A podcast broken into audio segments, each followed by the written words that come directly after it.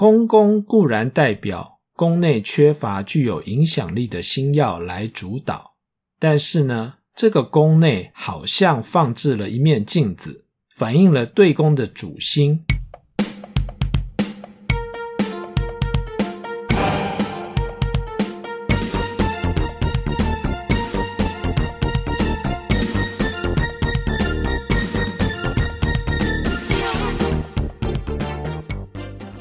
这一集我们要来谈一个大家常常会提到或者是感到困惑的议题——空宫。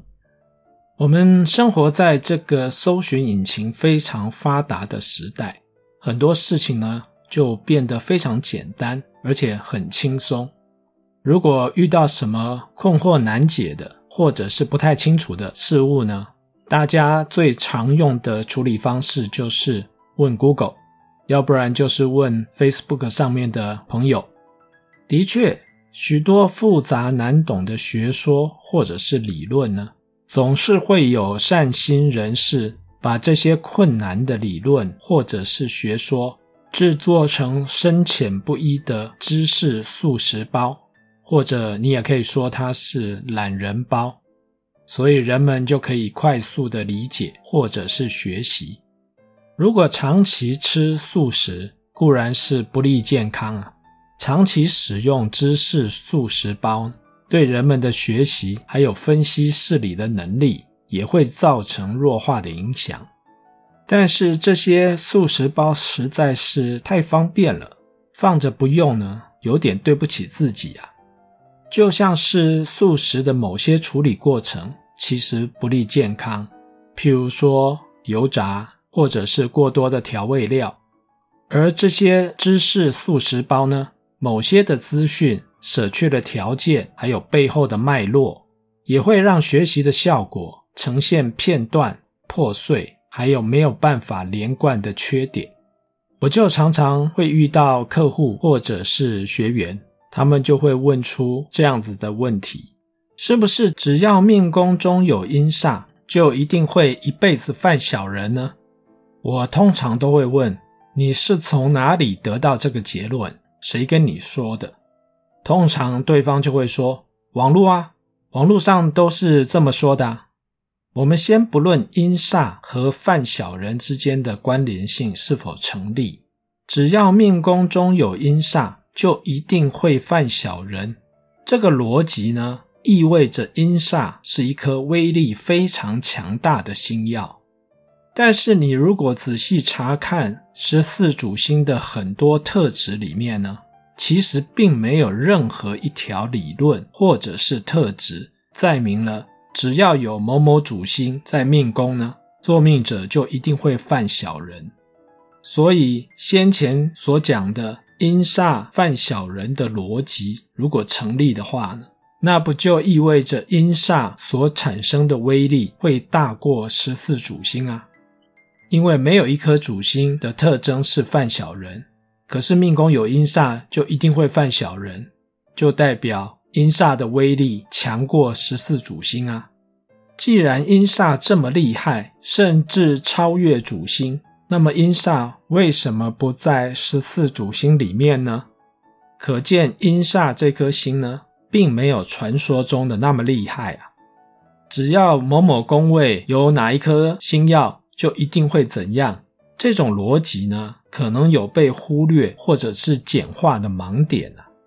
从前面我们在讨论的阴煞还有十四主星之间的论述呢，应该也可以理解到，其实星曜也是有分阶级的。十四颗主星之所以被称为主星，正意味着他们对命盘所产生的影响力呢，其实远高于其他不是主星的星曜。就算在十四主星当中呢，紫微、天府、太阳、太阴对于命盘所产生的影响力呢，也是高于其他的十颗主星。这种说法呢，倒不是说只要是紫微、天府、太阳、太阴坐命的人呢。它的影响力就会高过其他主星坐命的人。这里的影响力呢，是指说，这四颗主星在同一张命盘所产生的影响力呢，会高于其他的主星。而十四主星之外的星曜呢，也会根据它们的重要性而区分为甲级星、乙级星、丙级星等等。它们的重要性自然随着等地的不同而递减，也就是甲级星的重要性呢，高于乙级星，乙级星呢又高于丙级星。甲级星里面还有哪些星曜呢？有受人欢迎的吉星，文昌文曲啊，天魁天月、左辅右弼、禄存、化禄、化权、化科等等。当然也有令人看了就害怕的煞星，擎羊、陀罗、火星、铃星，还有化忌。有些看起来很熟悉，常常出现，常常被人家提到。但是影响力并不如想象中那么强大的星曜呢，譬如说红鸾、天姚、地空、地劫、阴煞、劫空等等呢，通常就是乙级星了。就连甲级星当中呢，也会有强弱之分。天魁、天月、左辅、右弼，他们的影响力呢，就会比其他的甲级星还来得弱一些。在命盘当中呢，这些星曜通常是被当成一种辅助的力量。既然是辅助，那就不会是主导了，所以影响力就会比较弱一些。这种谁强谁弱、谁高谁低的差别呢，有时候表面上很难察觉出来，但是在处理命盘中的空宫时呢，这种强弱关系就高下立判了。我们先来谈一下空宫是怎么形成的。在十四主星当中呢，有六颗主星的位置是和紫微星产生联动关系，其余的八颗主星呢，它们的位置则是和天府星产生联动的关系。我们从以下的口诀。就可以理解它们之间的联动关系。你也可以随意找一张命盘，观察一下命盘当中各个星曜的排列方式，其实也蛮有趣的。跟着紫微星一起联动的星曜呢，通常是由逆时针的方向做排列。只要紫微星的位置固定之后呢，另外五颗星就会按照以下的方式呢，逐一排列。而且是依照逆时针的方式，它的排列方式是紫微天机空一格，太阳武曲天同空两格，然后连针。如果是跟着天府星联动的星曜呢，通常是天府星的位置确定之后，其他的星曜就会依着顺时针的方向依序排列。它的次序是天府。太阴、贪狼、巨门、天相、天梁、七杀，然后隔三格破军。你可以想象命盘当中各种不同星曜的组成呢，是由两列火车所构成的。一列呢是以紫微作为火车头的火车，另一列呢是以天府作为火车头的火车。无论是紫薇或者是天府作为火车头的火车呢，后面都会有跟着紫微或者是天府联动的车厢，也就是其他的主星。而紫微和天府之间呢，也会有一个排列方式。这些排列方式和联动关系呢，最后就组成了六种不同的盘型。这些盘型呢，通常是根据紫微来命名的。你可以随便拿一张命盘来看一看，不论你的命宫是在哪里，命盘当中紫薇就决定了这张的盘型。譬如说，如果紫薇单独存在，就叫做紫薇独坐盘；如果紫薇和天府在一起，也就是同宫，叫做紫府盘；紫薇和天相同宫。叫做子相盘，以此类推。因此，这六大盘型分别是紫薇独坐、紫府、紫相、紫贪、紫破，还有紫杀。既然命盘当中的星曜组合是由两列火车来构成的，而这两列火车，一列是紫微是火车头，另外一列天府是火车头，而两列火车呢，是朝不同的方向对开。所以，当紫微和天府同宫的时候，你可以想象这两列火车所构成的车厢长度是最长的。既然车厢的长度是最长的，拿来填入固定数量的十二个工位，填满工位的几率就会比较高。所以在紫微和天府同宫的命盘上面呢，是没有空宫的。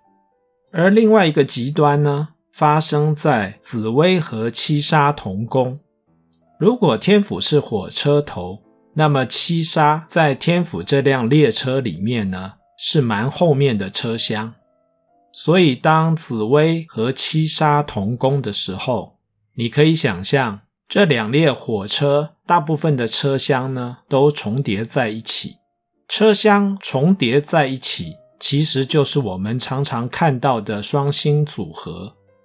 既然有许多车厢重叠在一起，那么表示它们所构成的车厢总长度会是最短的。